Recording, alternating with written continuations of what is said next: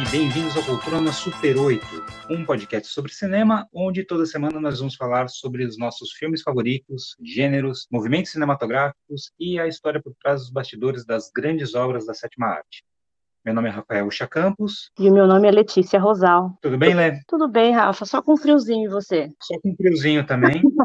Bom, queria começar falando que, se vocês ouviram o episódio da semana passada, a gente teve uh, alguns probleminhas no áudio, o áudio não ficou com uma captação tão perfeita quanto a gente gostaria. A gente fez alguns testes, eu acho que o áudio dessa semana vai estar um pouquinho melhor. E a gente agradece por vocês terem, apesar do, dos problemas do áudio, terem ouvido e terem, terem voltado para o episódio dessa semana. Bom, então, e, e, aí, como a gente sinalizou semana passada, esse daqui é o nosso segundo episódio, mas é o primeiro episódio oficial, onde a gente vai estar tá falando aí sobre, sobre movimentos específicos, sobre temas específicos, né? E como a gente mencionou semana passada, como a gente deu, quando a gente deu aquele pequeno spoiler, hoje a gente vai falar sobre um gênero que em um determinado momento foi muito influente, que é o J-horror ou o terror japonês, né? Bom, quando a gente fala em J-horror, que a maioria das pessoas, que vem à cabeça da maioria das pessoas em primeiro, num primeiro momento, uh, de uma maneira muito justa até, foi esse momento no fim dos anos 90, onde você tem uma explosão de filmes de terror japoneses, é, começando pelo Ringu, o Chamado, que é um filme que não só quebrou as barreiras de, de, mercado internacional, mas que também teve um remake de muito sucesso nos Estados Unidos e o mercado hollywoodiano estava passando por uma, uma pequena crise, né, na, no, dentro do gênero do terror. Eles tinham, depois do pânico, eles tinham explorado até exaustão o, o gênero, né, o subgênero do, do slasher pós-moderno ali, um pouco mais espertinho, um pouco mais metalinguístico, esse subgênero já estava exausto, e aí em 98, 99 você tem duas coisas acontecendo, que é essa explosão do cinema japonês, especialmente do Ringu, e você tem o Bruxa de Blair, que é o filme que muda muito o panorama do, do, do, do, que Hollywood encara como terror. E a junção dessas duas coisas, mas num primeiro momento, principalmente a influência do, do sucesso do J-horror, é, muda muito o panorama do, do, do, cinema de terror hollywoodiano que obviamente os caras vão explorar até exaustão e aí entrar num novo momento de, de quebra, é, falta de criatividade, de aquele terror já tão padronizado não assusta mais ninguém, né? É, exatamente, exatamente. E aí, pô, nos últimos anos a gente tem tido uma, uma nova um ressurgimento de uma nova onda de terror que é um pouco talvez mais independente não só em sentido financeiro, mas até mesmo de explorar ideias muito diferentes. Então, você vai ter o Corra, que é muito diferente do A Bruxa, que é muito diferente do Hereditário. Mas, bom, J-Horror, então, uh, quando a gente fala sobre isso, a gente vai pensar, primeiro de tudo, nesse movimento do que foi conhecido como J-Horror do fim dos anos 90 até meados do, do primeira década do, do século 21.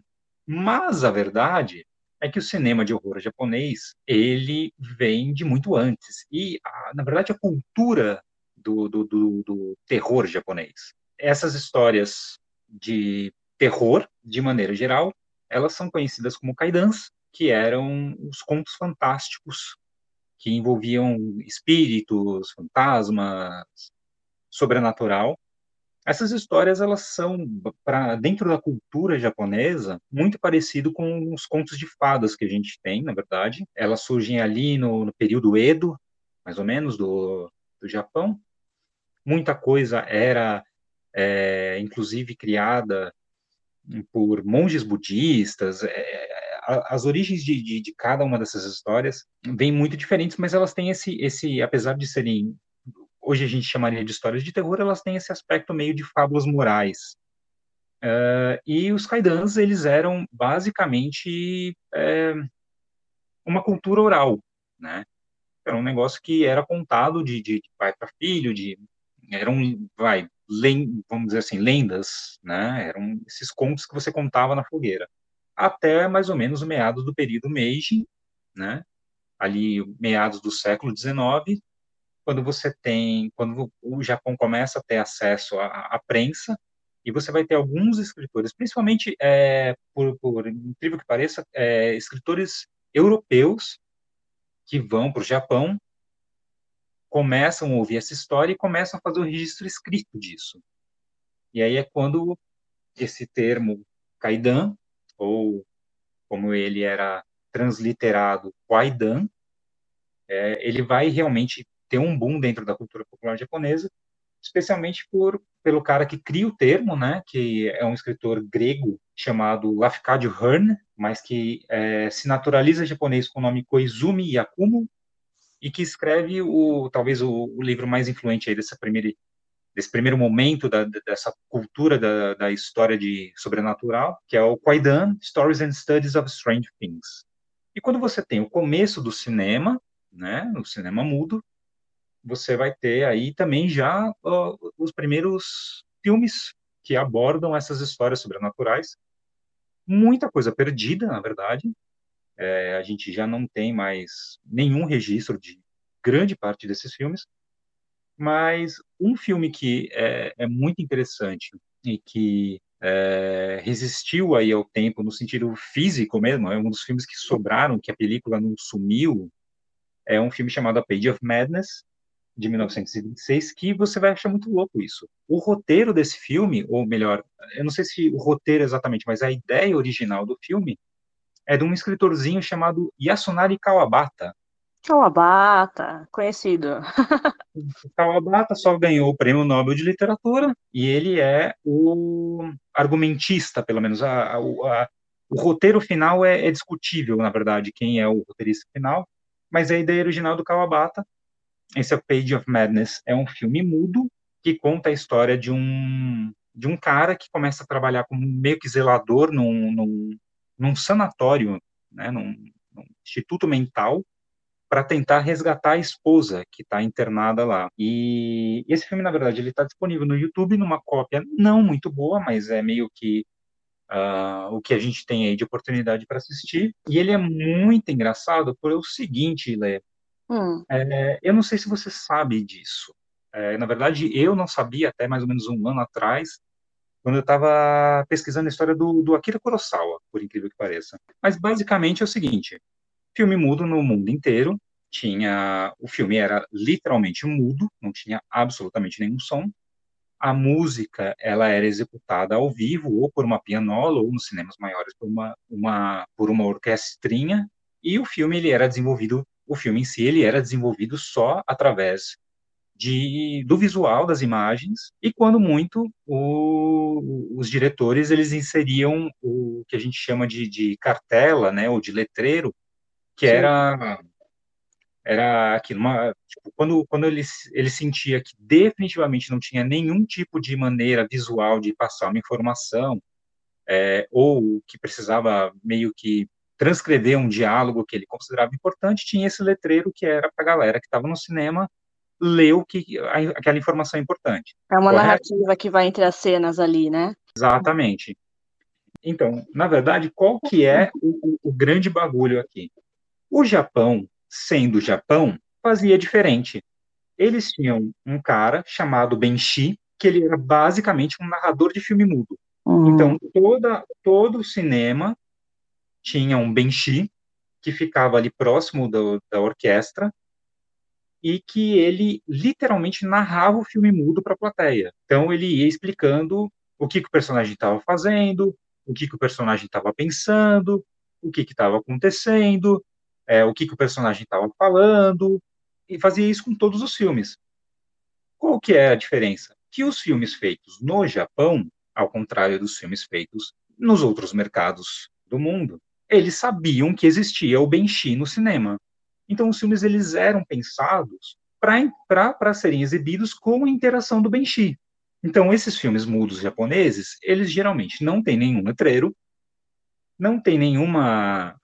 Uh, eles não necessariamente se sentem obrigados a explicar coisas de uma maneira óbvia, pelo menos, no, no desenvolvimento visual do filme, porque o, o Benchi estava lá para explicar. E hoje a gente não tem mais um Benchi. Então, quando você vai assistir um filme, por exemplo, o A Page of Madness, que é, tem um visual super impressionante, é muito legal, mas ele tem uma qualidade meio surrealista, simplesmente porque, porra, tinha que ter um Benchi aqui na minha casa me contando o filme e essa profissão não existe mais. Quando o cinema sonoro surgiu, os Benchis acabaram e, porra, se você não tem um Benchi na sua casa, você se fudeu, tá ligado? Paciência. Que loucura! e Rafa, só de você parar para pensar que é um cinema oriental, quem é do Ocidente vai entender alguma coisa? É, então, cara, é muito louco.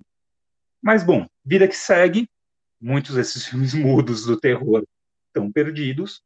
Você começa a ter um declínio desses filmes até os anos 50. Nos anos 50 você começa a ter alguma coisa. Você tem, por exemplo, o Contos da Lua Vaga, do Mizoguchi, você também tem o começo da paranoia atômica do japonês, né, uns caras incrivelmente traumatizados pela, pelo bombardeio de Hiroshima e Nagasaki.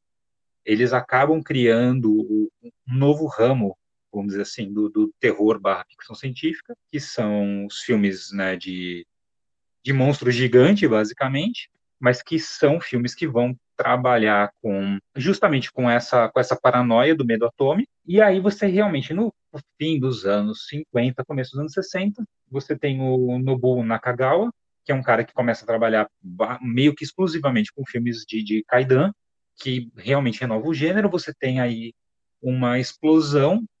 Explosão é um termo um pouco hiper hiperbólico.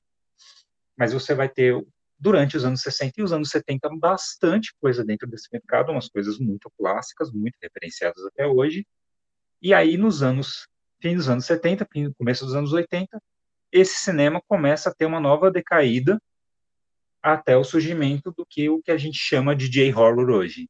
E aí e, e essa onda do J-horror do, dos anos 90 continua até hoje, de certo modo, no Japão você ainda tem filmes que tem uma estética muito parecida, que tem uma temática muito parecida, porque se você olhar o J-horror dos anos 90, né, esse, esse movimento dos anos 90, você vai ver que esses filmes eles têm eles têm uma, vamos dizer assim, uma renovação do, do, do Kaidan, eles vão atualizar esses contos clássicos de, de fantasma sobrenatural mais passado no, no mundo contemporâneo, e muitos deles têm como subtexto ou, ou às vezes bem textual, essa, essa coisa do sobrenatural acontecendo dentro de um núcleo familiar, mostrando a desestrutura do núcleo familiar, né?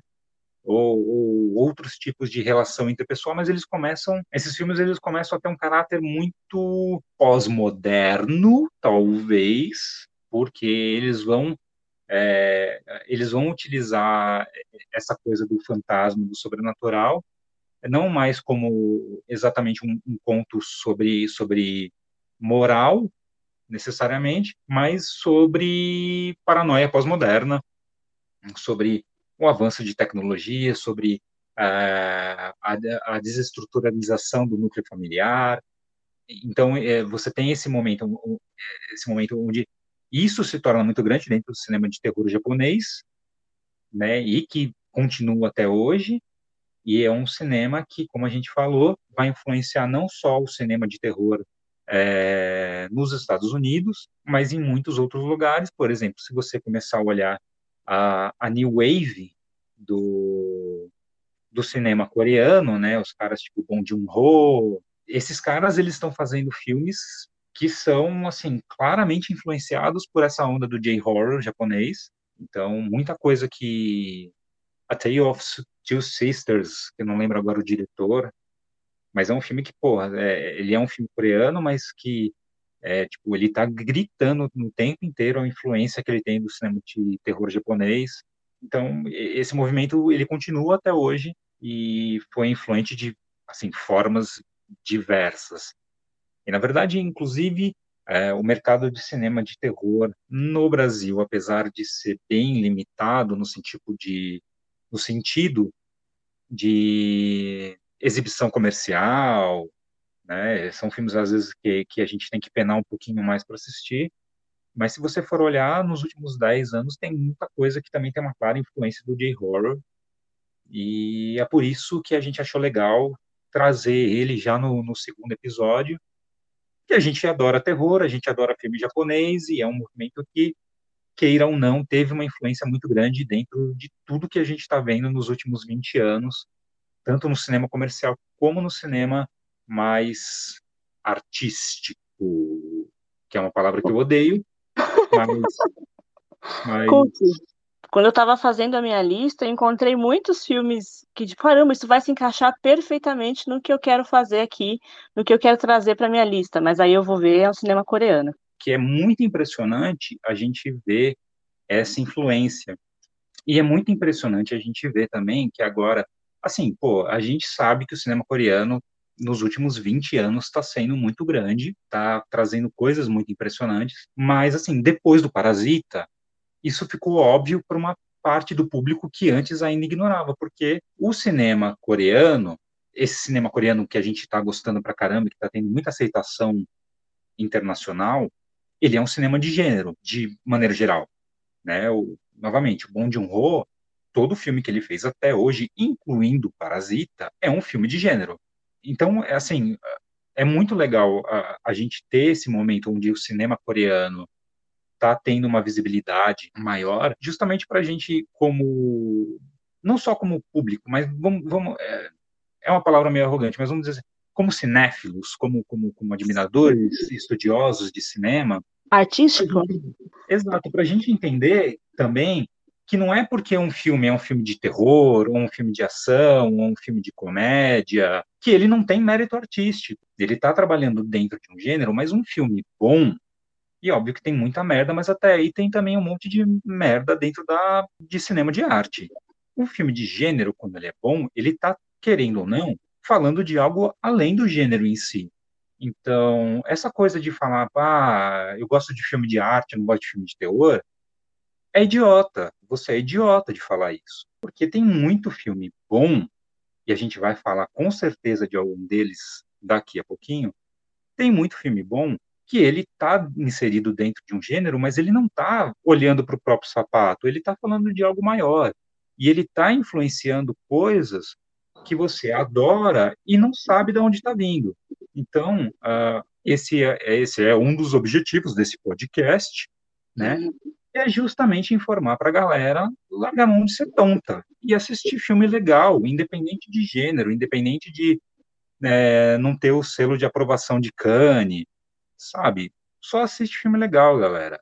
Quando eu estava pesquisando os diretores, eu vi muito essa comparação de fulano é o fulano, é... sei lá, um exemplo. O Takashi Miike é o Tarantino do Japão. Ou fulano é o Stephen King do Japão. Ele sempre quer trazer uma comparação é, de algum cara muito famoso desse lado para poder ilustrar o mínimo que seja para a pessoa que vai assistir quem é essa pessoa que está apresentando tal trabalho. Isso aconteceu muitas e muitas e muitas vezes. Eu tenho uma comparação para cada diretor informado aqui, é muito engraçado. É, então, não, é, é muito engraçado e eu acho que diz muito sobre particular é a cinematografia japonesa, porque, por exemplo, o que você falou, sabe, ah, o Takashi Miike é o Tarantino japonês, e aí você vai assistir um filme do do Mickey, puta, não tem nada a ver, tá ligado? Exceto talvez um pouco de violência, do, do, do da, da, da, violência gráfica, uh, são coisas completamente diversas, e na verdade eu acho que o mais correto, inclusive, se você for fazer essa comparação, que é uma comparação muito rasa, mas o mais correto você seria você dizer que o Tarantino é o Takashi Miike ocidental. Exatamente. Sabe? Porque, assim, o, o Takashi Miike tá pouco se fudendo porque o Tarantino tá fazendo, ele tá fazendo os filmes dele, e os filmes do Tarantino são, obviamente, influenciados pelos filmes do Takashi Miike. Exato. O Tarantino Mas... olha muito mais pro Japão do que o contrário, né? Exato. Mas, bom, é, acho que esse é o breve, breve sendo uma palavra que usada no sentido muito amplo, né? Breve introdução sobre o tema de hoje. E agora a gente vai fazer as nossas indicações aí, se você não conhece muito do, do terror japonês e, e, e, quer, e quer agora conhecer algumas coisas, a gente vem aí com algumas indicações, três indicações da Letícia, três indicações minhas, e a gente vai ser pego na surpresa. Eu não sei qual é a lista da Letícia, a Letícia não sabe qual é a minha lista, a gente não sabe se a gente vai repetir filme. Se a gente repetir filme, a gente vai ter que puxar os filmes da lista de dimensões honrosas para o time oficial e vamos ver o que, que acontece. Então, Lê, você quer começar aí com as suas indicações? Bom, o filme que eu trouxe aí, eu não ranqueei hoje, tá? Hoje eu só fui colocando mesmo. Bom, a gente falou do Takashi Miike e o filme que eu começo indicando é Takashi Miike, jeito. É, esse filme se chama Gozu, Grande Teatro de Terror e Acusa. Ele é de 2003.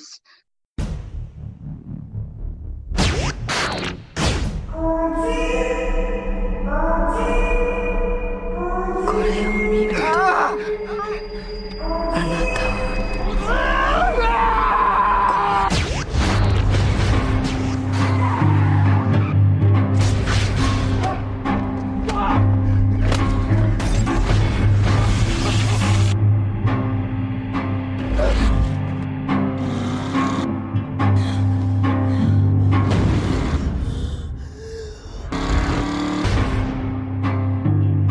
já assistiu, Rafa? Não, esse eu nunca assisti. Ah, isso é legal. Bom, a gente acompanha a história de um cara chamado Minami. Ele é membro da Yakuza e recebe uma missão difícil, que é descartar um membro sênior que começa a apresentar sinais de demência e atrapalhar as operações da Yakuza. É, o Minami tem que levar esse cara para um depósito em Nagoya, e antes que eles consigam chegar lá, acontece um incidente e ele perde esse cara de vista. O cara sai do carro e desaparece. É, o Minami é obrigado a encontrar né, esse cara vivo ou morto e levar para o grupo. Só que aí ele entra num café e a partir dessa entrada dele no café, ele ele adentra um mundo muito insano e encontra cada vez mais figuras esquisitas que desencadeiam situações muitíssimo anormais. Bom, a princípio, assim, essa premissa parece um filme qualquer sobre Yakuza. Mas quem conhece o Takashi Miike sabe que é muito além disso, né? É, não demora muito para ele começar a mostrar os sinais de bizarrice e toda a sua, vamos assim dizer, excentricidade. É, logo no comecinho do filme, antes mesmo do, sei lá, dos 10 minutos do filme, é, ele quer mostrar para você por que, que esse cara tá tão louco assim.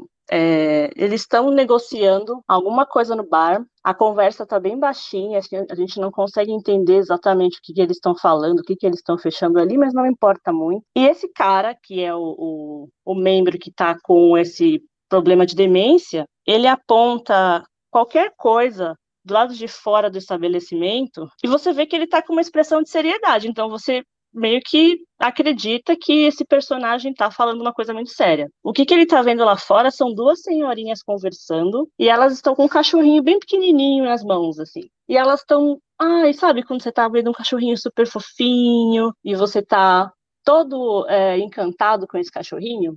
O cara aponta para esse cachorro lá fora e fala: Esse cachorro é um espião, não sei do que. ele simplesmente sai do café, do, acho que é do bar que eles estão, na verdade, ele toma o cachorro da mão da mulher e ele taca o cachorro no chão com toda a força. Ele estoura o cachorro. Isso no, logo nos primeiros 10 minutos do filme. Você fica, meu Deus, o que, que aconteceu aqui? É, é só para você ter uma ideia do, do, do, sinal de decadência mesmo desse personagem. Isso não é um spoiler, não é nada, é só um, uma pequena prévia do, do estilo do Takashi Miike, né? É, bom, daí só loucuras acontecem, não dá para explicar muito bem detalhadamente, mas eu descobri que é, Gozu, na verdade, é baseado numa lenda urbana budista, né? É, significa, Gozu significa cabeça de vaca, e é o nome de uma entidade mitológica Shinto, que é a filosofia de vida que prega a relação de harmonia entre o homem e a natureza. É, o Gozu esse homem vaca parece. É, enfim, o homem cabeça de vaca. Ele é o, o guarda da entrada do inferno budista. E ele representa a impossibilidade de contar uma história, né? Todo mundo que escuta essa história, quando vai, morre. Então a história não consegue ter um começo, meio e fim.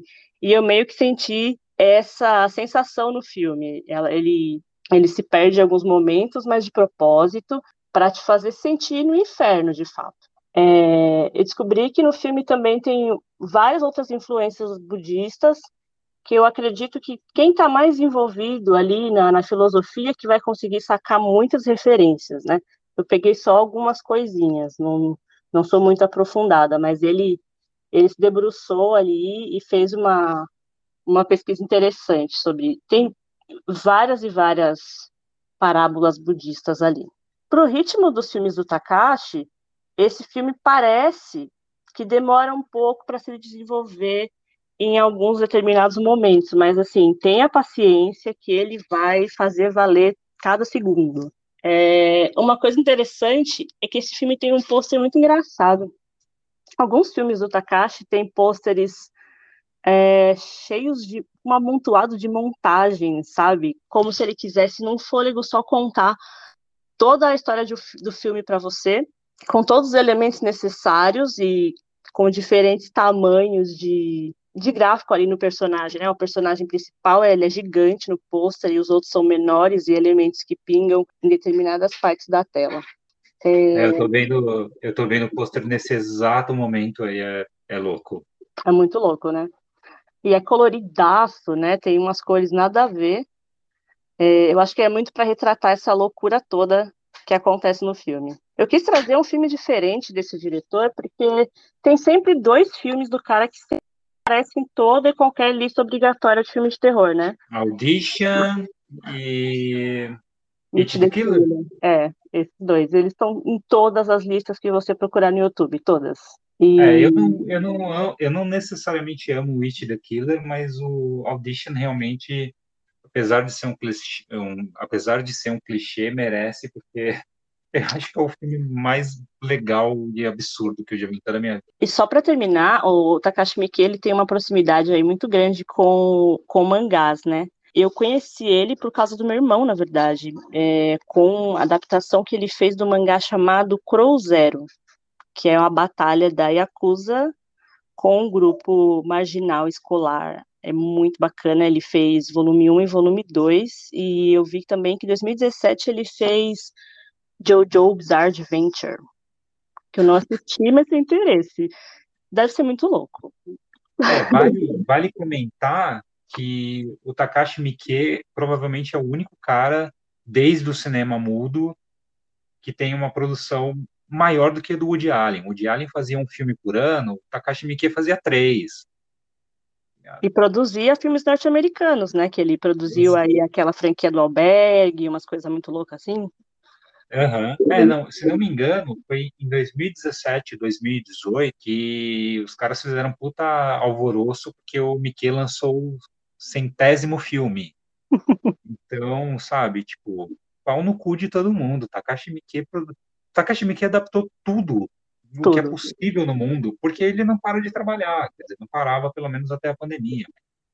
É, e, Lê, esse filme do Mickey, ele está disponível em alguma plataforma, em algum box de DVD? Infelizmente, ele não está em nenhum box de DVD. Eu fiz uma pesquisa extensa sobre isso, mas assim, tem tantas coisas dele que você vai encontrar outros filmes dele espalhados por aí. Mas ele está disponível no YouTube, porque o YouTube tem absolutamente tudo, né? Não está na qualidade incrível, mas dá para assistir e conferir essa maravilha. O primeiro filme que eu vou indicar é um filme de 1997 chamado Cure, do Hiroshi Kurosawa. 安川さん、こういう傷口、今までにご覧になったことありますか単に人を殺すだけなら、ここまでやる必要はないでしょうから。犯罪はいつも特別な意味があるように見える。うん、大体。 無意味だ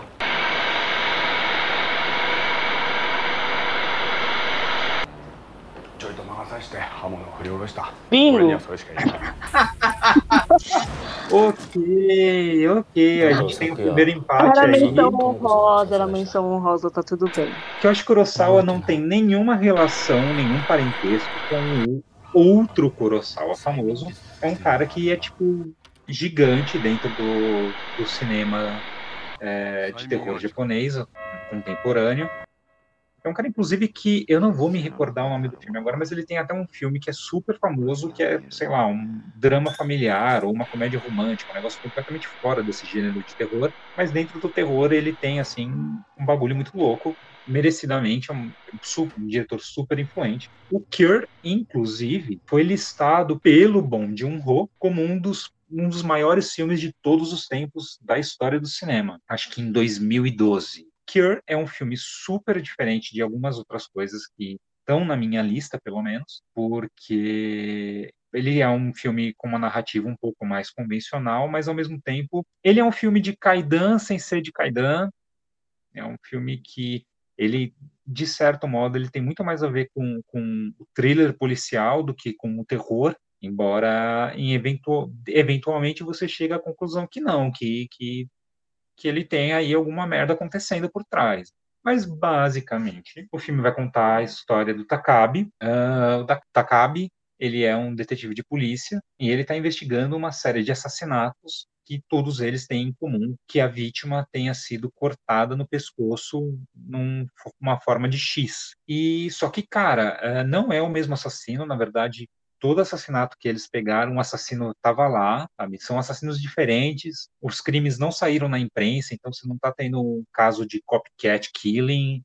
Aparentemente, esses assassinatos que as vítimas também não têm nenhuma relação entre elas. Uh, esses assassinatos que são incrivelmente similares uns aos outros estão acontecendo de uma maneira espontânea. E o Takabe começa a tentar investigar o que está acontecendo. Todos os assassinos presos por, ca... por causa de cada um desses assassinatos têm um comportamento super estranho, meio, meio reprimido, mas ao mesmo tempo falando que não, eu lembro de tudo que eu fiz, é a coisa correta fazer, por isso eu matei mesmo, mas ele sente que tem alguma coisa estranha. E conforme você vai é, acompanhando a investigação do Takabe, você conhece também um cara sem nome, sem absolutamente nenhuma memória, que começa a interagir com pessoas com quem ele vai encontrando na rua. E esse cara sem memória, ele tem um comportamento meio obsessivo em perguntar, querer conhecer mais sobre as pessoas, perguntar quem você é de verdade, e você começa a sacar que talvez esse cara tenha algum tipo de poder hipnótico, da qual ele próprio talvez não tenha muita consciência disso, e que talvez esse cara esteja de uma maneira ou outra manipulando esses assassinatos.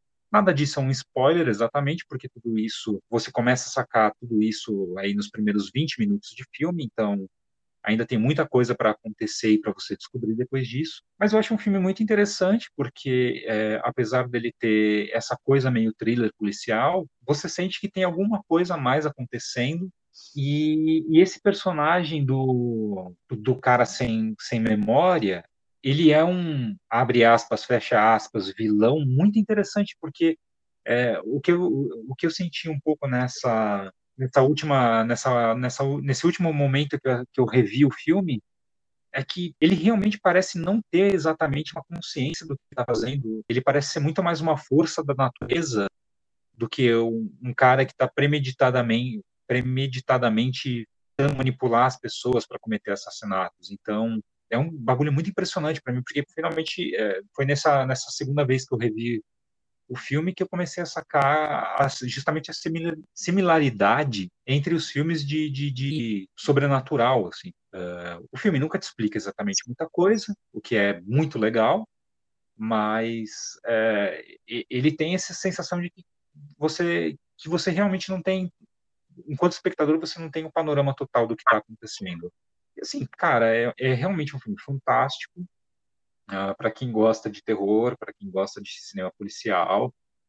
Ele está disponível no Obras Primas do Terror 5, é um box dedicado só a cinema japonês, que vale muito a pena vocês terem, e uh, o Cure está lá, e é isso. Eu vou fazer um adendo, já que ele está na minha lista de menções honrosas, né? Que enquanto eu estava assistindo, eu senti assim que ele tinha um, um pique meio parecido com o Seven do David Fincher, né?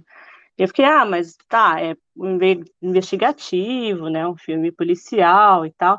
Mas o, a diferença é que, por mais que tenha esse elemento sobrenatural no Seven, ele tenta se explicar muito bonitinho ali, colocar dentro da caixinha o que cada coisa significa, as referências na Bíblia e tudo mais. Mas desse filme, A Cura, ele não explica isso, como o Rafa mesmo mencionou, tipo, essas coisas elas são mais o sentir do que o explicar. E o que eu achei incrível é toda a aura que esse personagem, esse protagonista, que é o cara que não lembra quem ele é, que ele passa para você toda vez que ele está em cena. Assim, teve momentos que eu senti até frio de olhar para ele, assim. É, tem uma cena específica que ele está sendo interrogado e, e o detetive mostra para ele um, um, espelho, né, Rafa? É o e espelho. Ele, é, e ele não se reconhece. Na verdade, é uma fotografia. Não, é, é uma? Polaroid. E ele é se olha no reflexo da, do vidro da sala de investigação e ele não se reconhece. Ele não, não, não entende que é o reflexo dele ali. Isso é bizarríssima, surreal, assim. Então a construção disso foi muito bem feita. Bom, agora é o meu segundo filme, um diretor aí que o Rafa é, mencionou na introdução, justamente porque ele teve uma importância muito grande nessa nova fase do terror, né, do terror contemporâneo de fantasma. É o Hideo Nakata. O filme que eu escolhi dele é o Dark Water, de 2002. 天井から水が漏れてんですけど、まあ、建物自体はだいぶ古いですから。今日はどなたが迎えに来てくれるんですか？離婚なさったそうですね。そういう家庭の子供にはよくあることなので。今日はお父さんが迎えに来てくれるって。ママは？母親がこの子を置いて急に家を出て行っちゃご存知ありませんか？2年前に女の子が行方不明になった事件。河合美津子ちゃん。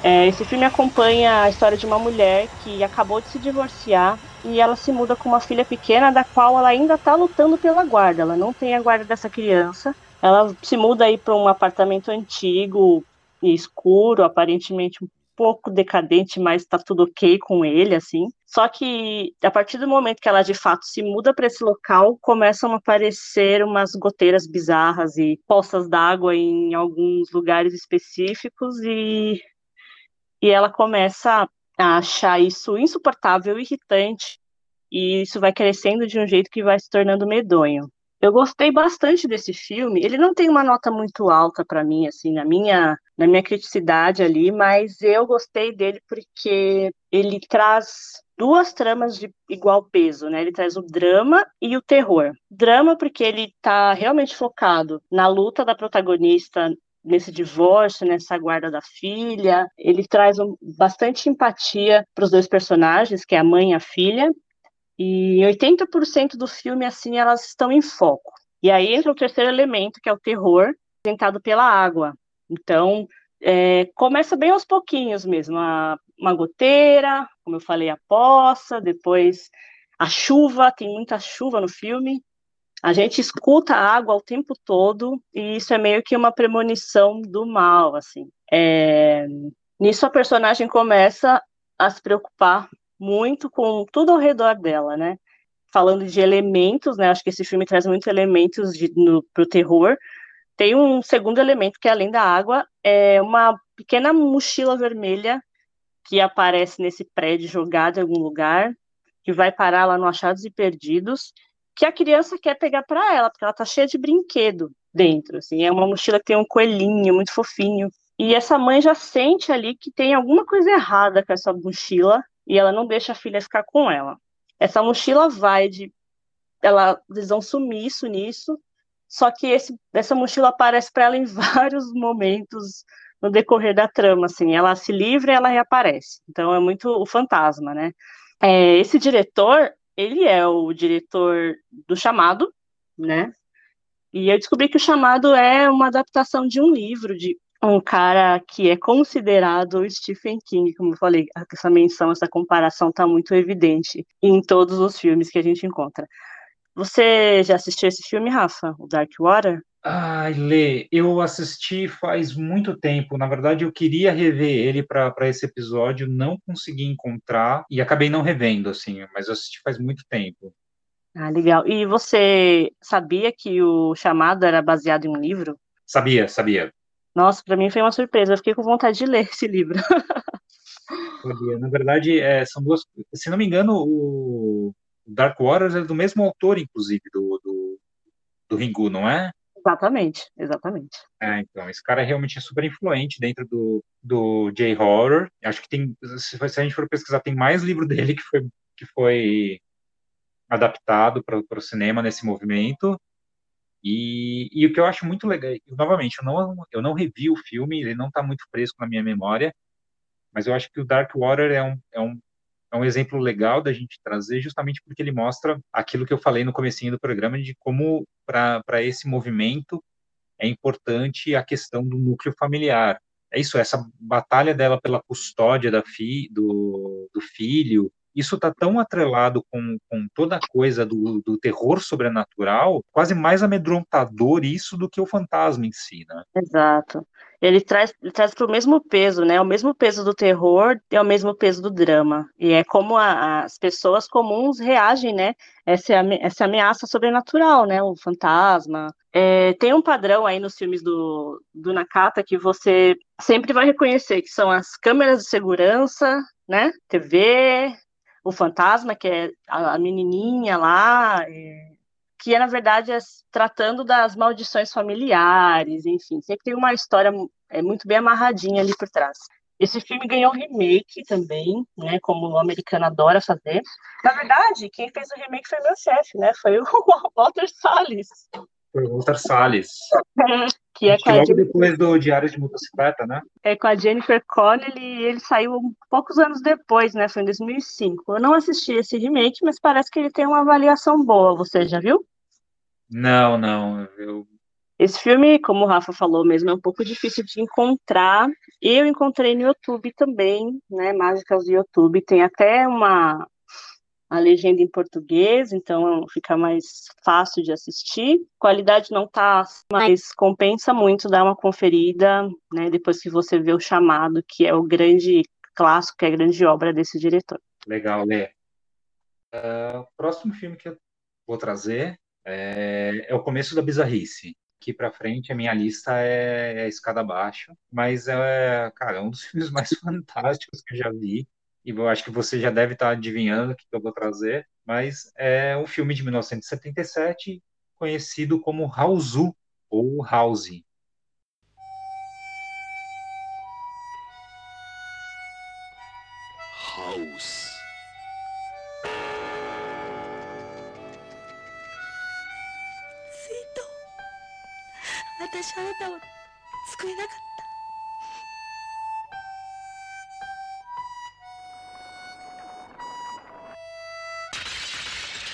I see in your eyes where tomorrow is hiding in my heart. There's a bell ringing loud at the touch of your lips. Down the rainbow, I'm sliding. Little arrows keep falling as big as a cloud. 眩しくて怖いのよ。 日の光が。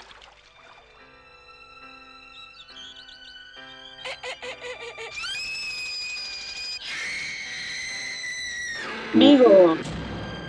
Bom, esse filme é um filme de 1977 do Nobuhiko Obayashi e esse filme tem uma história muito louca.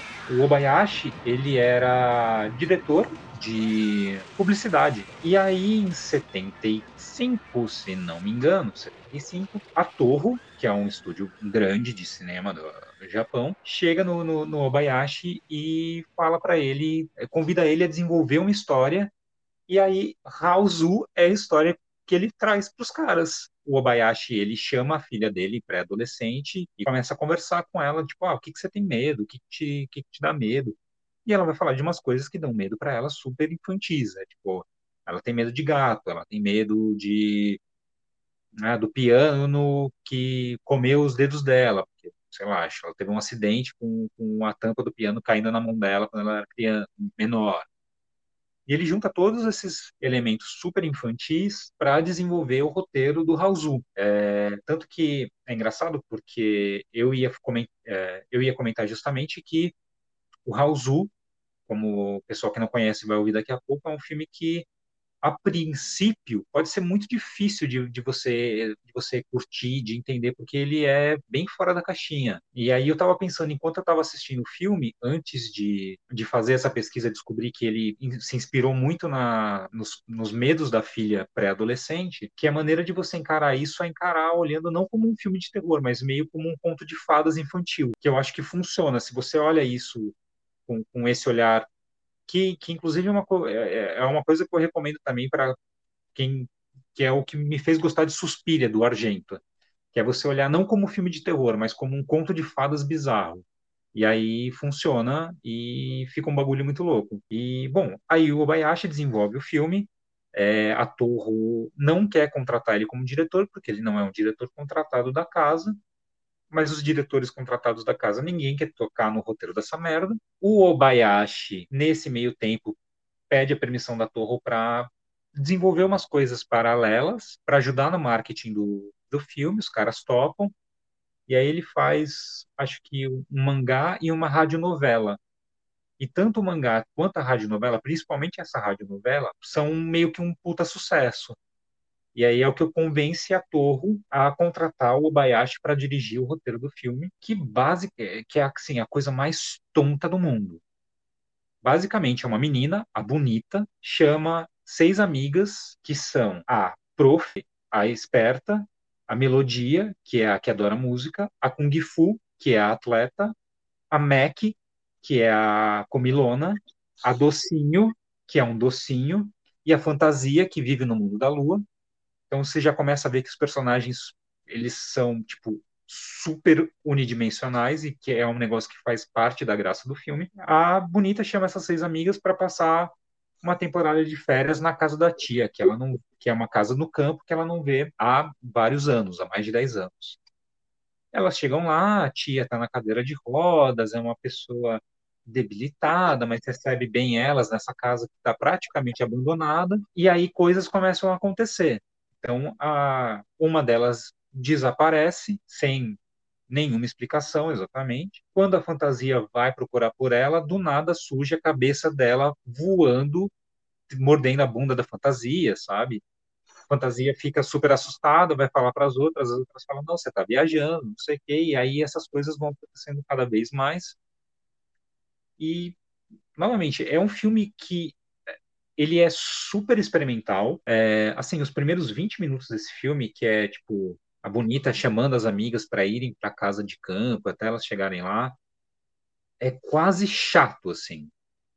Porque não tem nada de muito interessante acontecendo, esses personagens são super unidimensionais e o Obayashi, você está vendo a edição que ele faz, ele parece o cara que acabou de descobrir o Microsoft Movie Maker e está usando todos os efeitos e transições possíveis.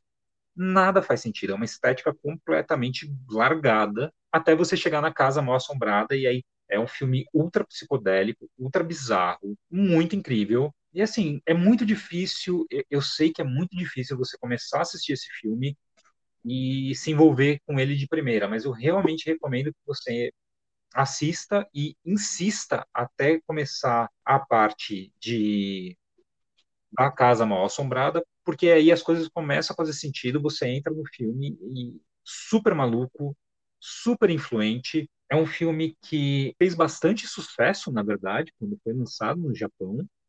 Apesar dele, eh, as críticas detonaram, mas ele fez bastante sucesso de público o que eu não sabia, eu achei que ele tinha sido tipo, um puta fracasso e não foi. Eventualmente, em por volta de acho que 2008, talvez um pouco antes, ele é lançado pela Janus Filmes. Logo em seguida, ele é relançado pela Criterion e nesse, e nesse momento que a Janus é, relança o filme, a Criterion relança o filme, é que esse filme ele é descoberto pelas plateias ocidentais e cara, virou um negócio gigante, assim.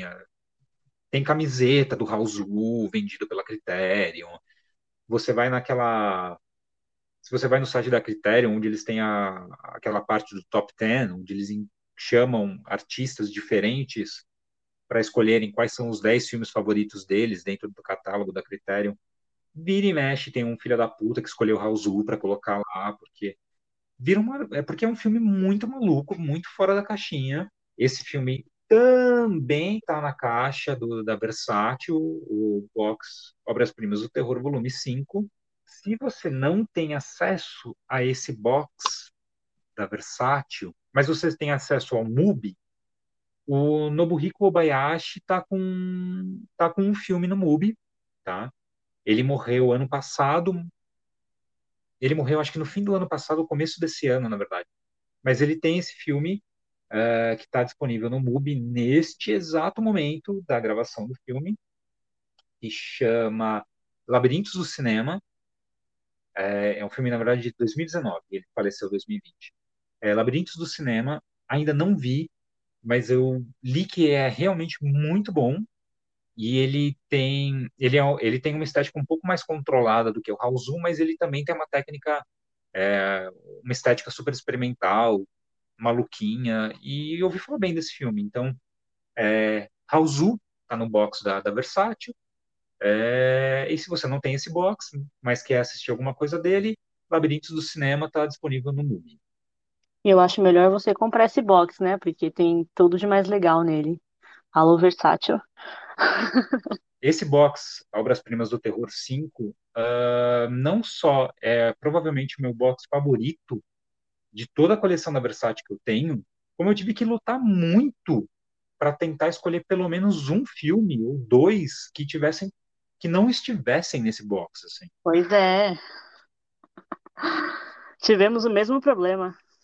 É, então, cara, foi, foi complicado. Porque a vontade é falar só desse box, na real. O meu terceiro e último filme é, da indicação aqui é o Gemini, do Shinya Tsukamoto. それはもし傍観者があったのならさぞかし奇妙な白日夢を見るような光景だったに相違ありません一人の男が同じ服装をした同じ体つきの顔まで全く同じ一人の男を絞め殺してしまったのですから俺はお前だ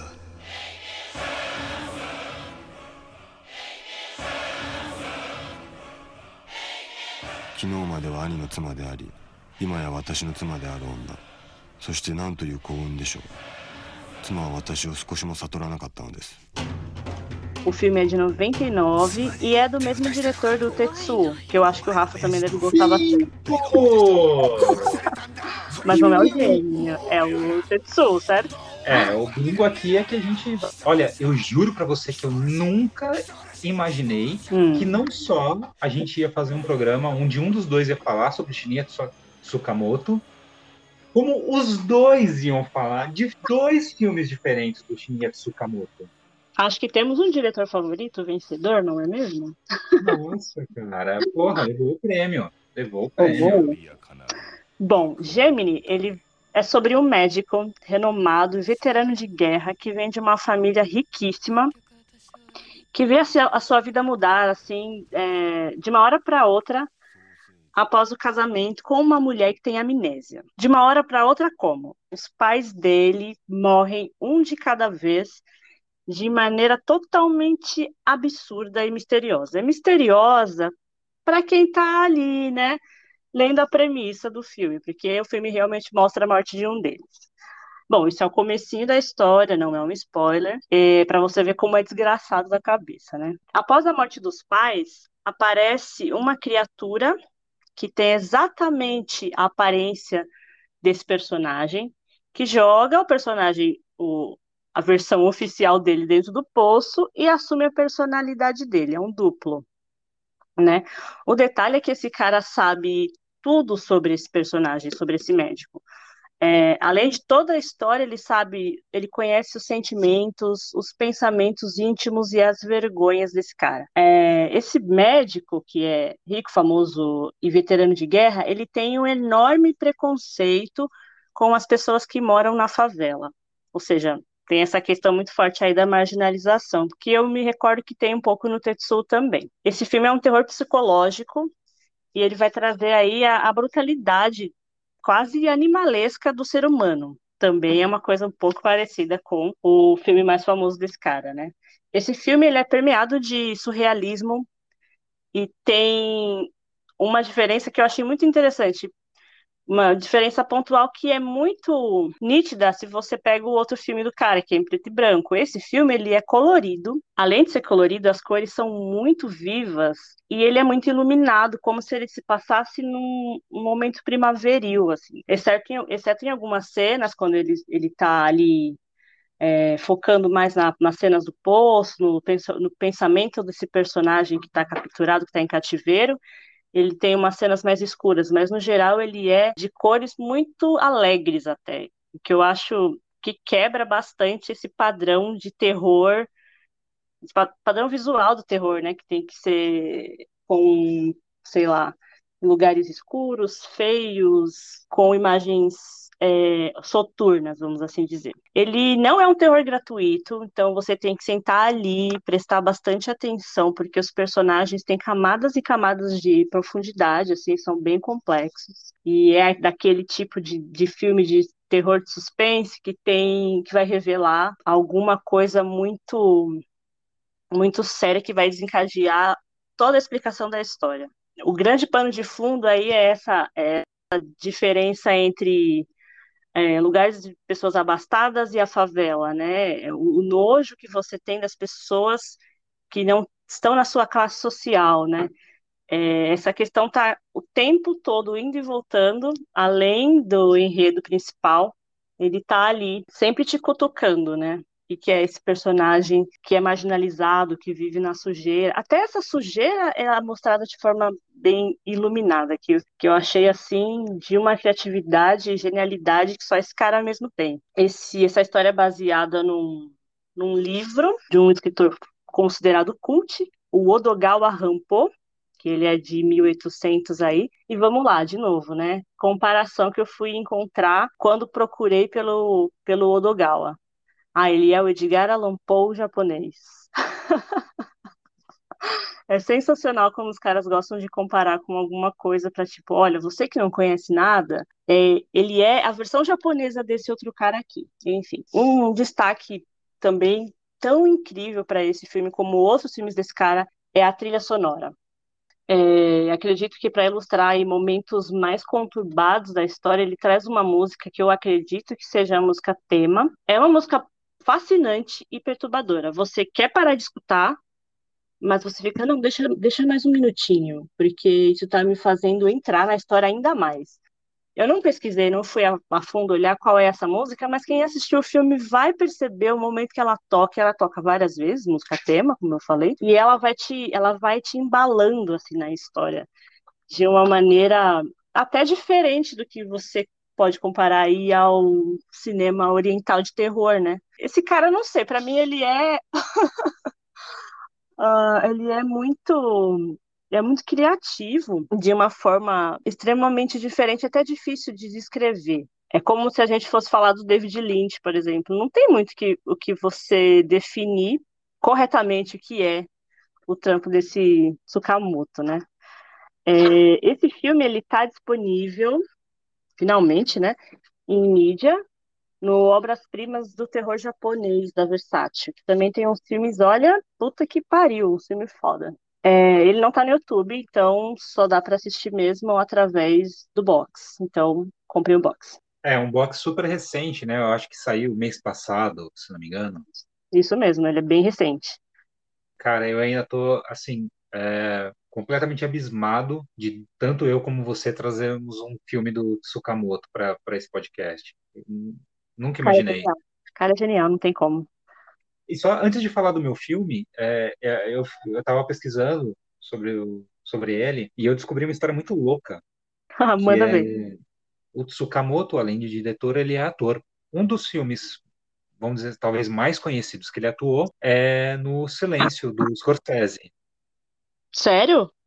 É, ele é um, do, um, dos, é, um dos fiéis católicos que ajuda o personagem do Andrew Garfield durante a primeira metade do filme. Gente. E eu sempre achei que o Tsukamoto tinha conseguido esse papel porque o Scorsese foi lá e convidou ele para fazer o papel. E, na verdade, o que aconteceu foi o seguinte: a diretora de cast foi para o Japão alguns anos antes da produção do filme e fez um, uma call aberta para atores irem lá e se apresentarem, tipo, fazerem um teste para o filme. E o Tsukamoto foi nessa call aberta, chegou lá para fazer o teste, não falou que ele era tipo um diretor puta influente dentro do cinema japonês. Ele só chegou lá e falou: "Ah, eu sou o Shinya Tsukamoto, vim fazer o teste". Fez o teste. A diretora de casting ficou impressionada porque ela falou é, alguma coisa no sentido, tipo, falou para os Scorsese, tipo, eu descobri um cara que ele tem então, é a face mais tranquila e serena que eu já vi na minha vida. Aí você pensa, puta que pariu, o Sukamoto, diretor do Tetsuo, de Gemini, é o cara mais tranquilo e sereno que você já viu na sua vida. Eu tô vendo a carinha dele aqui no Google agora, tipo, no filme, né? Que Não, e o pior é que ele realmente tem uma cara mó tranquila e serena. Sim.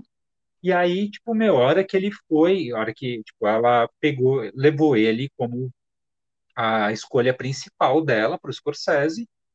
E aí, quando o Scorsese foi encontrar com ele, que, tipo, eles, sei lá, marcaram um almoço, aí a hora que o Scorsese viu ele, falou, porra, é o Shinya Tsukamoto, cara. E aí os dois se apresentaram, e aí óbvio que deu certo, ele fez o papel, ele tá incrível no filme. Mas é, foi isso, ele é um cara ultra sereno. Meu, que puta história. E ele acaba se provando um puta diretor e um puta ator, né? Porque para ser tranquilo e sereno com essa cabeça toda cagada, olha. É, exatamente, que é a outra coisa que eu acho que ele tem em comum com o David Lynch, que é o cara que faz os filmes ultra bizarros e é o cara mais. Você ouve o David Lynch conversando com alguém, é o cara mais tranquilo, sereno e educado que você já viu. Ele parece um escoteiro. Tomando um chá, assim, né? Tipo, bem tranquilo Inclusive, ele adora, né, falar nos documentários dele, dos processos, com uma calma incrível. E bom, o meu filme, obviamente, minha primeira opção, como a Letícia já adiantou, é o Tetsuo de Iron Man, de 1989.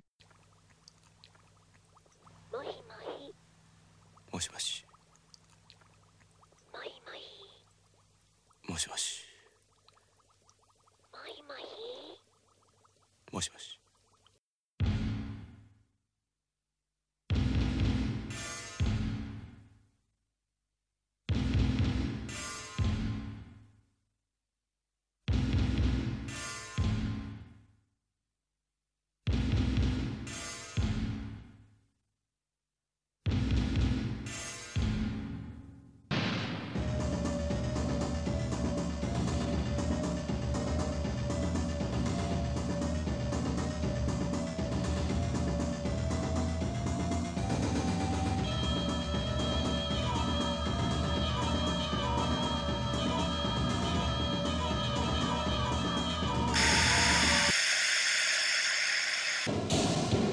Ah, eu preciso falar uma coisa, desculpa. Que incrível como, como a gente, sem saber o que indicar, como isso casou perfeitamente até para um possível encerramento de episódio. Exato, cara. Exatamente. e a gente ficou se cagando de medo, achando que a gente ia repetir três filmes e não repetiu um. Maravilhoso. o... Cara, Tetsu é o primeiro filme do Tsukamoto. É um filme super independente. Ele tinha feito, acho que, dois curtas antes disso, que tinham tido uma recepção legal. Então, ele basicamente pegou o dinheiro que ele ganhava no, no trampo dele no dia. No trampo é, normal dele, e filmava à noite. Primeiro filme que ele faz com, com uma câmera 16 milímetros. Inclusive, ele é engraçado pelo que você falou do Gemini, porque eu, se não me engano, eu li em algum lugar que ele queria fazer o Tetsuo, colorido. Nessa época, filme colorido era mais caro que filme preto e branco. Então, tipo, ele estava tentando juntar, ele estava tentando economizar grana.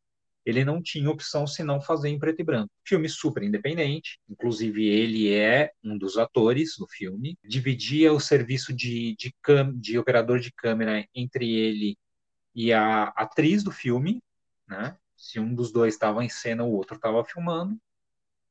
É, e é muito louco porque é, primeira vez que eu vi esse filme foi também há uns 15 anos atrás, é, no Cine Olindo, que é um cinema ali no centro de São Paulo, numa virada cultural.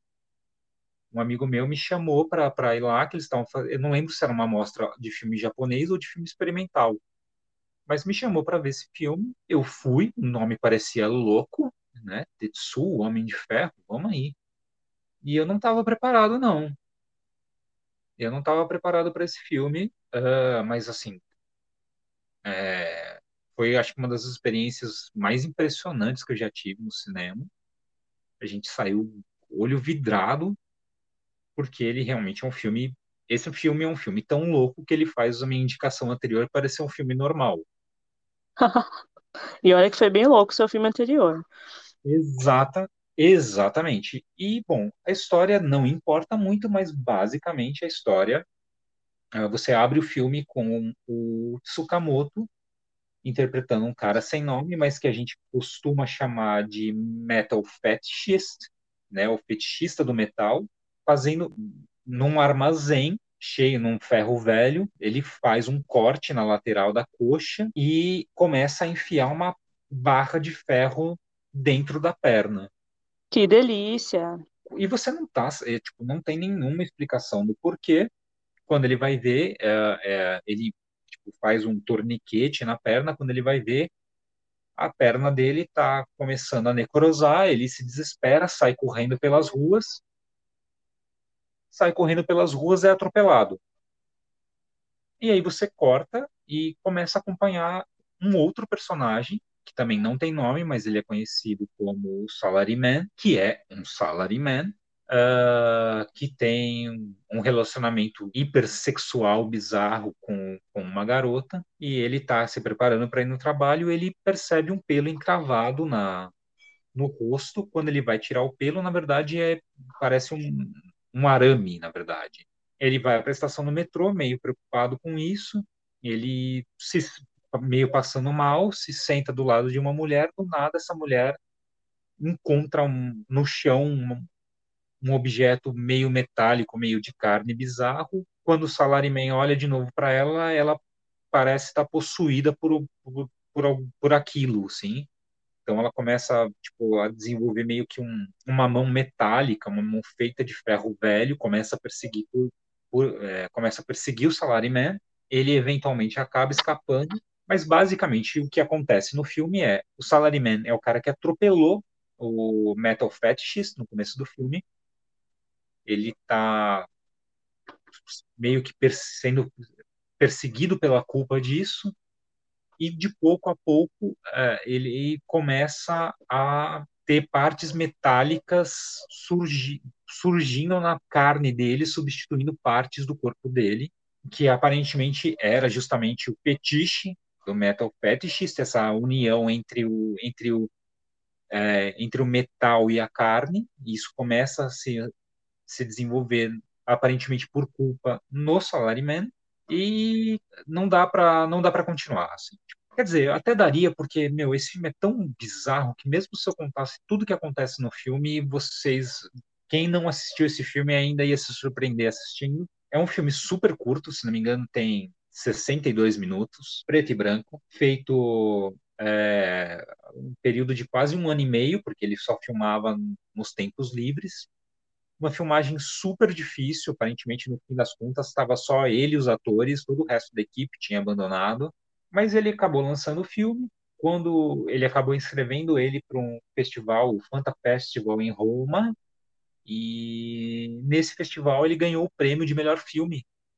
E aí é o que meio lança ele, lança o status cult desse filme, lança a carreira do, do Tsukamoto. E assim, é, é realmente não dá para descrever o filme. Ele é um filme muito absurdo, mas muito incrível. Está disponível no YouTube. Ele não tem lançamento físico no Brasil. Recentemente, a, a, a Arrow Video lançou um box de Blu-rays chamado Solid Metal Nightmares.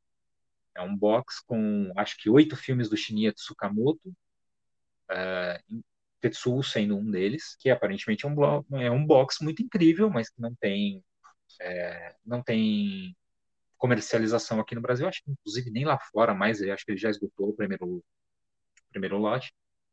Uh, mas aquela, o, o Shinya, Shinya Tsukamoto nunca tinha tido nada lançado aqui no Brasil e acabou de ter o Gemini lançado pela Versátil, então acho que a gente pode torcer aí pela para Versátil trazer mais coisas dele, talvez fazer um daqueles boxes do cinema de ou a arte de Shinya Tsukamoto, né?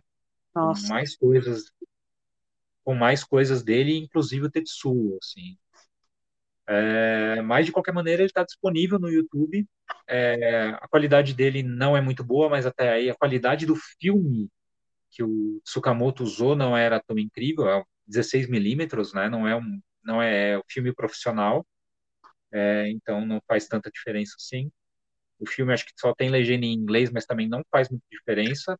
Tanto que uma, uma coisa muito louca é que quando ele ganhou o prêmio uh, de melhor filme nesse festival em Roma, uh, o filme ele foi exibido sem legenda, porque os cara, porque o Tsukamoto não tinha dinheiro para pagar para traduzir o filme e fazer legenda. Então o filme foi exibido sem legenda e mesmo assim a galera pirou e deu o prêmio de melhor filme para ele. Então realmente vocês não precisam, é, se vocês não conseguem, é, quem está ouvindo aí não tem um inglês tão tão afiado, meio que foda-se, porque tem tão pouco diálogo que não importa.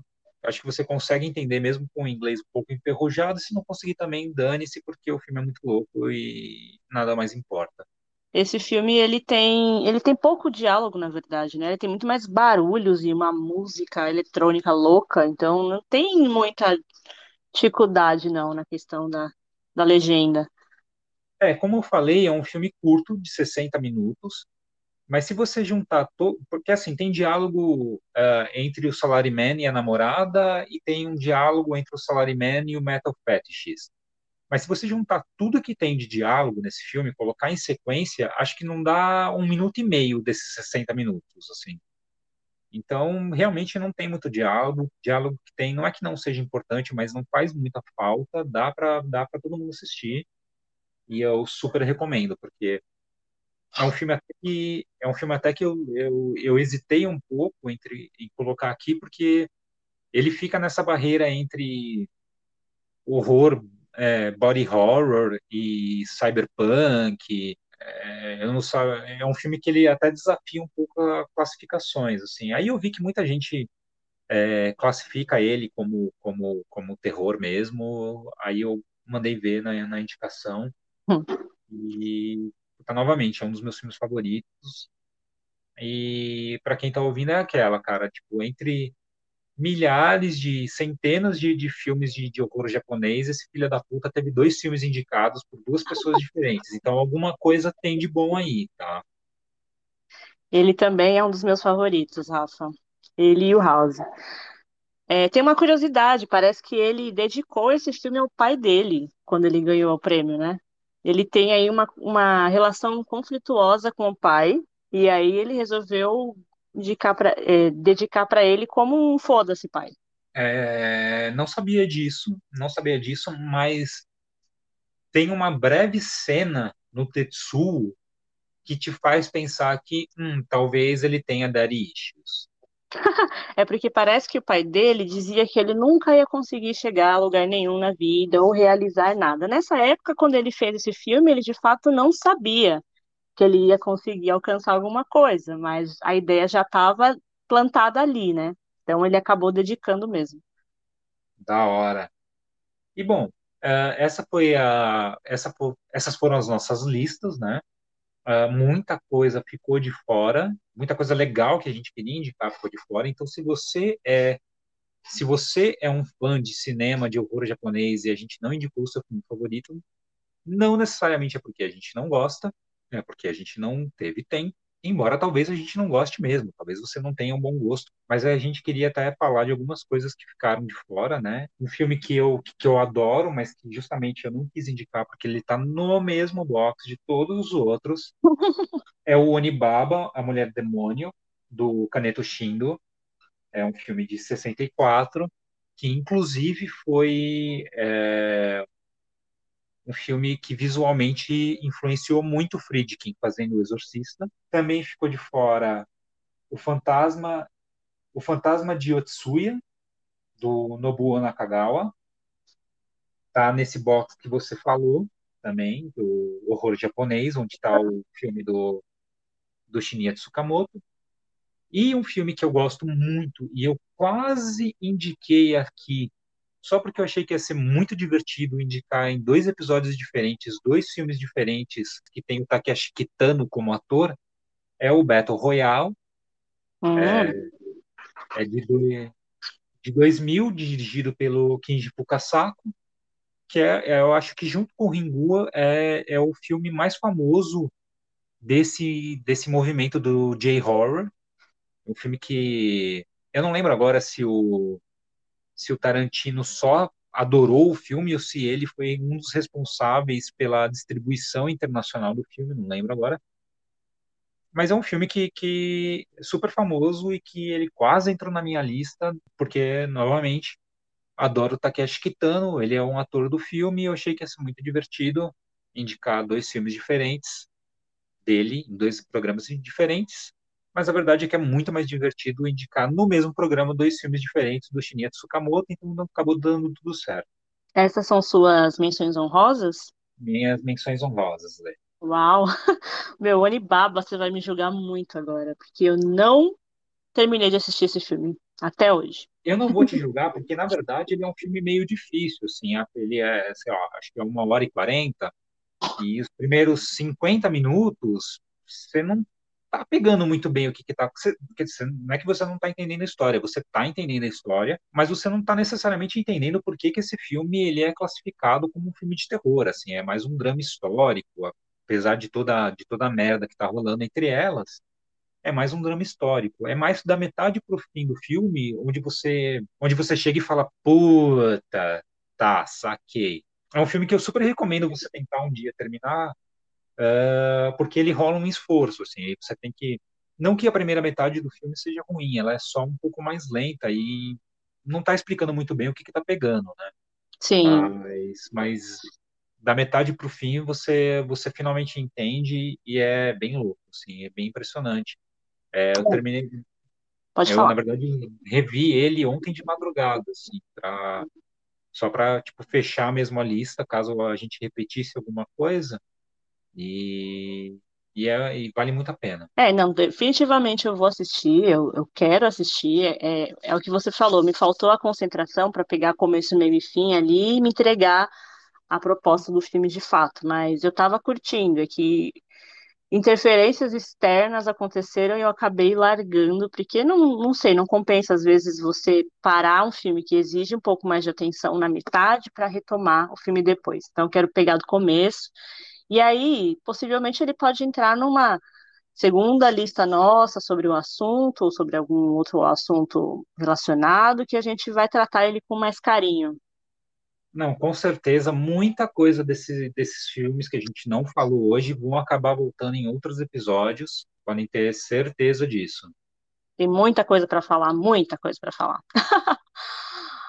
Bom, como eu guardei alguns extras, viu? O senhor Rafael acabou usando as minhas menções honrosas na lista dele. eu trouxe duas menções honrosas que eram extras mesmo. Um deles é um filme chamado Inferno, do Nabu Nakagawa, é, dos anos 60, na verdade, de 60 mesmo. E ele conta a história de dois jovens que atropelam um cara bêbado que diz ser da Yakuza, não sei se ele é de fato, mas esse, esse acidente gera algumas consequências, né?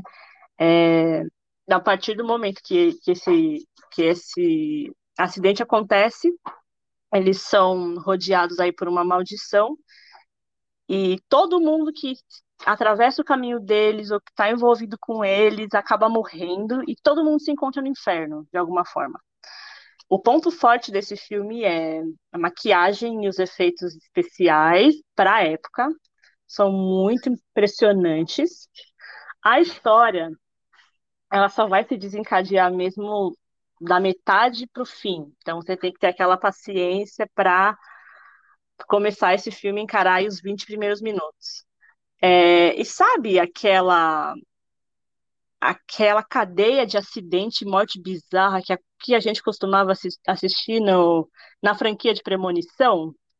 É mais ou menos o que acontece por aqui, mas em alguns momentos eles são um pouco mais aleatórios, né? No, no Premonição, que é tipo, um filme bom, americano e até é contemporâneo, eles tentam fazer aquela ligação coisa de norte-americano, muito certinha, muito explicadinha, tudo faz muito sentido. Aqui não, às vezes não faz muito sentido não e acaba beirando o cômico, mas vale a pena.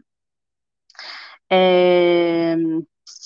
o filme vai mostrar, na última meia hora ali, os oito grandes infernos que tem uma ligação aí com a, com a questão religiosa no Japão. E aí ele vai mostrar um pouquinho de cada camada com assim um primor de, de explicação visual, muito bacana. Esse filme ele tá no Obras Primas do Terror, é no, nesse que você tem, Rafa, que você gosta.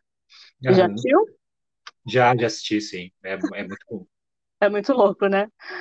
Bom, a minha segunda menção honrosa, falando rapidinho aqui, é o Clube do Suicídio, do Sion Sono, de 2001. É, eu quis trazer esse filme porque ele trata de um, um tabu, uma polêmica japonesa, né, que é a alta taxa de suicídio que rola por lá. Bom, esse filme tem uma cena de abertura muito impressionante, que é o, suicídio em massa de 54 garotas é, de nível estudantil. Ela começa, o filme começa é, mostrando ali os interiores de uma estação de metrô, às vezes dando um close ali no rosto das meninas, interagindo com outras pessoas, e parece que está tudo bem. Mas aí quando toca o apito, que a chegada do trem está se aproximando, as meninas se alinham ali lado a lado na frente da plataforma, dão as mãos e pulam. E tipo, é uma cena muito impressionante. Logo nos quatro primeiros minutos do filme, então você fica, caralho, o que aconteceu aqui? Bom, aí o desenrolar dele é uma também é um filme investigativo, né, que o cara vai tentar entender ali, os detetives vão tentar entender ali por que que essas meninas se mataram e eles descobrem que elas não têm qualquer ligação, elas não estudam na mesma escola, elas não são amigas entre si, enfim. É uma época ali que já tem internet, então é uma dica. E alguma coisa está acontecendo e pequenos focos de suicídio começam a tomar o país todo. Eu vi ali algumas semelhanças com semelhanças pequenas assim, relacionado aos perigos da internet, né, dos anônimos da internet como o filme Perfect Blue, a animação né, de 97, uhum. que, que é louca, assim, é surreal. E até um pouco do cinema ocidental, que, sei lá, no ano de 2002 também teve aí o filme chamado Medo.com, do William Maloney. É um filme meio bobo, assim, mas a abordagem é essa, né? Quem está ali por trás dessa rede, influenciando pessoas, etc. Eu não posso falar muito mais do que isso, porque senão é spoiler.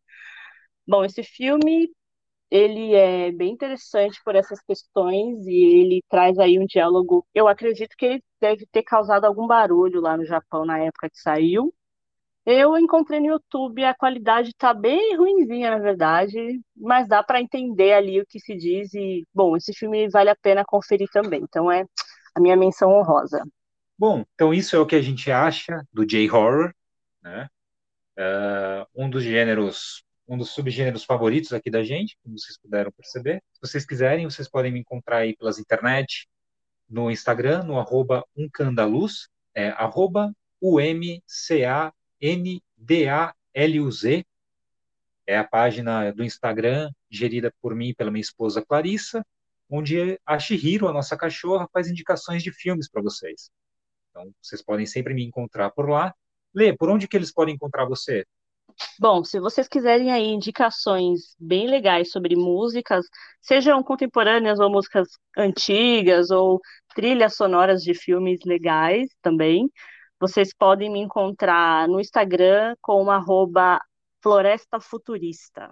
Fora isso, vocês podem passar um e-mail para a gente, caso vocês tenham alguma dúvida, reclamação, sugestão, é, sugestão vocês podem passar um e-mail para a gente pelo poltrona super8, tudo junto, arroba gmail.com.